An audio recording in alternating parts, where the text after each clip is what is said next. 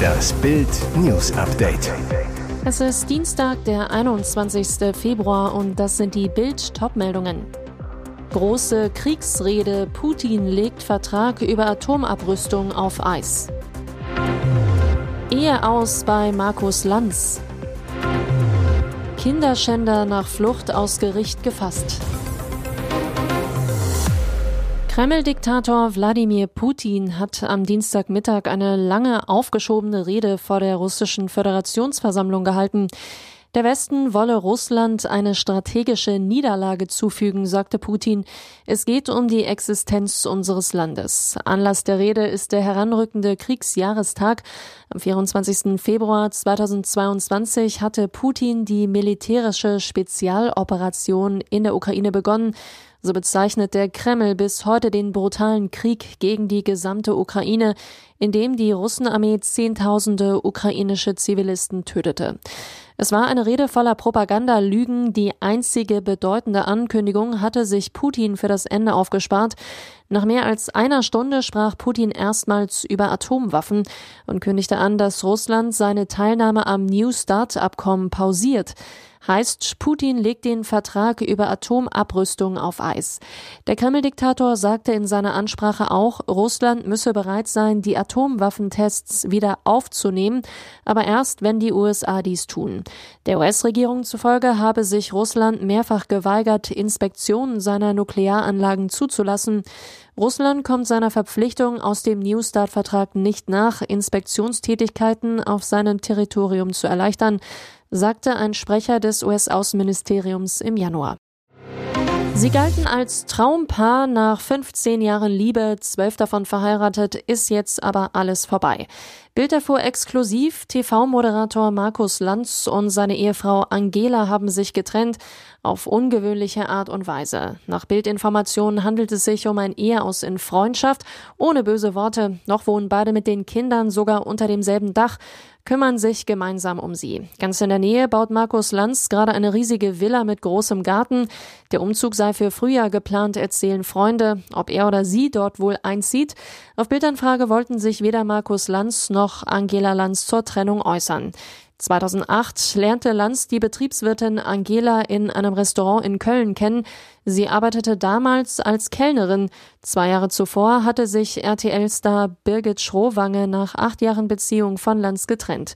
Am 2. Juli 2011 gaben sich Markus und Angela in seiner Heimat Südtirol das Jawort mit 200 Gästen, darunter zahlreiche Prominente. 2014 erwartete das Ehepaar das erste Kind. 2018 bekam Greta eine Schwester. Lange Jahre fühlte sich Angela Lanz im Schatten ihres Ehemannes wohl, ging in ihrer Rolle als Mutter auf, begleitete ihren Mann gelegentlich auf Veranstaltungen. Doch seit knapp einem Jahr findet auch sie immer mehr in der Öffentlichkeit statt, ohne ihren Mann. Und Lanz erließ sich 2022 von seiner Nichte zu einem öffentlichen Termin begleiten. Angela Lanz fand neues Selbstbewusstsein. Zusammen mit Bohlen-Ex Estefania Heidemanns teilt sie auf Instagram Fitness- und Lifestyle-Tipps zeigt ihren durchtrainierten Körper. Heal and Glow heißt die gemeinsame Seite der beiden Frauen. Heilen und glänzen, das perfekte Motto nach jeder Trennung. Aufatmen in Bayern. Der flüchtige Kinderschänder Gaid Abdulrahman Mahmoud A. ist endlich gefasst. Knapp 25 Stunden war er auf freiem Fuß, nachdem er am Montagmorgen aus dem Landgericht Coburg geflohen war. Der entscheidende Hinweis sei laut Polizei von einem Autofahrer gekommen, der A an einer Bushaltestelle erkannt hatte. Eine Streife nahm den Mann am Dienstag in Grub am Forst um 11.32 Uhr fest. Es handle sich bei ihm zweifelsfrei um den Gesuchten, so ein Polizeisprecher. Der 47-Jährige hatte am Montagmorgen wegen sexuellen Missbrauchs von Kindern und Vergewaltigung vor dem Landgericht Coburg gestanden. Laut Anklage soll er seine beiden Töchter missbraucht haben. Es war der vierte Verhandlungstag. Kurz vor dem Urteil schaffte er es, aus dem Gericht zu fliehen. Howdy, hier ging's aber ab. Ein wilder Junggesellinnenabschied und dann auch noch in Sin City. Da dürfte Mark Forster aber ganz schön heiß geworden sein, als seine Lena in sexy Cowboy-Kostümierung mit ihren Mädels in Amerika um die Häuser zog. Der besondere Anlass, eine gute Freundin von Lena, die Songwriterin Sophie Simmons, wagte mit ihrem Liebsten den großen Schritt und feierte vor der Hochzeit ihren Junggesellinnenabschied in Las Vegas.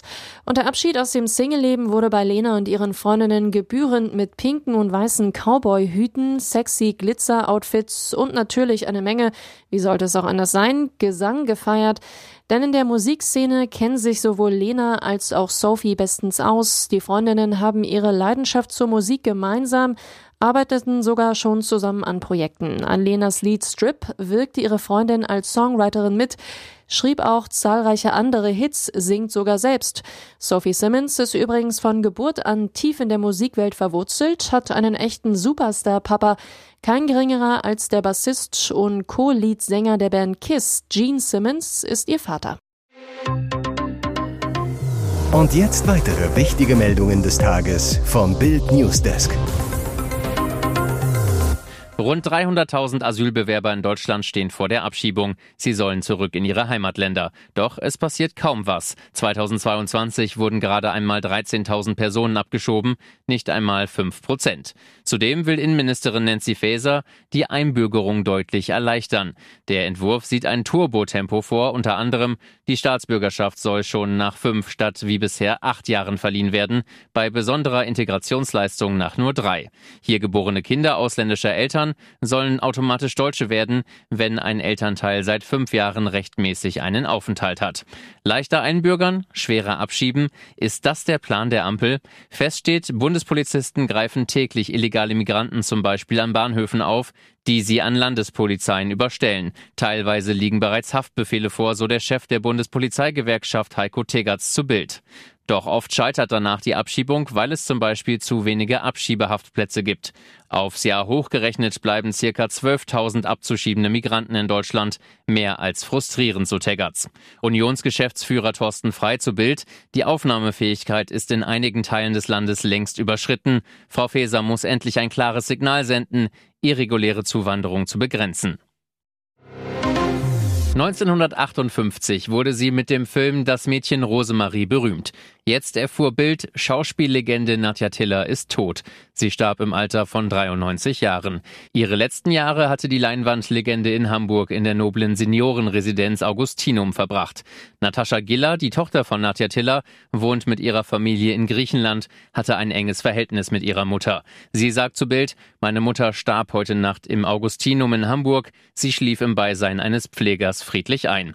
Und weiter, mein Bruder und ich stimmen uns jetzt ab werden in den nächsten zwei Tagen nach Hamburg fahren. Wir werden auch im Krematorium dabei sein. Zu einem späteren Zeitpunkt werde es eine Seebestattung geben. Das war der Wunsch unserer Mutter, so wie es sich auch mein Vater gewünscht hatte. Das kann ein paar Monate dauern. Nadja Tiller spielte in mehr als 120 Filmen und Serien, drehte mit Kollegen wie Mario Adorf, Jules Brünner und Jean-Paul Belmondo. 1949 wurde die gebürtige Wienerin zur ersten Miss Austria gewählt. 1956 heiratete sie ihren deutschen Kollegen Walter Walter Giller. Eine glückliche Ehe über 55 Jahre. Ihr hört das Bild News Update mit weiteren Meldungen des Tages. Christian Bleuel ist Sachsens bekanntester Klimakleber. Er ging für seinen Klimakampf in Schweden schon ins Gefängnis, machte trotzdem mit Straßenblockaden in Deutschland weiter. Er nutzte sogar seinen Jahresurlaub, um sich europaweit auf Straßen zu setzen oder sich festzukleben. Doch weil ihm der Urlaub für seinen klebrigen Protesten nicht mehr reichte, ist er jetzt seinen Job los. Dem gelernten Physiker wurde bei einem Dresdner IT-Unternehmen als Softwareentwickler gekündigt. Doch Bleuel sieht das gelassen, sagte dem Sachsenfernsehen Dresden, ich habe zwölf Jahre durchgearbeitet, bekomme nun erstmal finanzielle Unterstützung von der Agentur für Arbeit. Außerdem habe er nun deutlich mehr Zeit für weitere Klimaaktionen. Doch die Strafen für seine Aktion sind teuer, deswegen bettelte er zuletzt um Spenden. Meine Strafbefehle summieren sich bisher auf rund 20.000 Euro, sagt der Vater zweier Kinder zu Bild. Er lebe in Gorbitz schon extrem sparsam, heize seine Wohnung nicht, fahre Lastenfahrrad. Zu seinem Einkommen als IT-Berater sagt er nur, ich könnte zur Tafel gehen. Noch in dieser Woche plane er laut Sachsenfernsehen weitere klebrige Protestaktionen der letzten Generation in der sächsischen Landeshauptstadt. Die Aktivisten fordern unter anderem Dresdens Oberbürgermeister Dirk Hilbert dazu auf, die Idee eines Bürgerrates auf Bundesebene zu unterstützen. Außerdem verlangen sie weiterhin ein 9-Euro-Ticket für den öffentlichen Nah- und Fernverkehr. Hoffnung im großen Drama um die Kleins. Peter und Iris nähern sich wieder an. Ein kleines bisschen Hoffnung im großen Beziehungsdrama. Die Ehe von Iris und Peter Klein schien ein Trümmerhaufen zu sein. Sie wollte die Beziehung noch retten, er nicht mehr. Wütend packte die 55-Jährige vor wenigen Tagen ihre sieben Sachen auf der mallorquinischen Finca und transportierte sie mit der Hilfe ihrer Tochter Daniela Katzenberger in die neue Singlebude.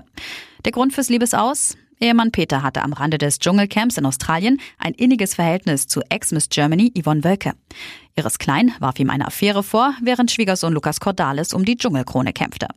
Jetzt zeichnet sich etwas Hoffnung ab. Nach wochenlanger Zickerei, Lästerei und vielen Tränen gibt es Neuigkeiten bei den Kleins. Iris verkündete in einer Insta-Story, sie und Peter können wieder wie zwei Erwachsene miteinander reden. Vermutlich auch, um sich über die beiden gemeinsamen Hunde auszutauschen. Die leben nämlich weiterhin mit Peter in der Finca. Das klingt fast so, als würde Iris Klein ihren Peter noch nicht ganz aufgeben wollen. Fans der beiden sollten sich allerdings nicht allzu große Hoffnungen auf ein Liebescomeback machen. Iris ist schon wieder sauer. Der Grund, Peter folgt Yvonne wieder auf Instagram, sie ihm aber noch nicht.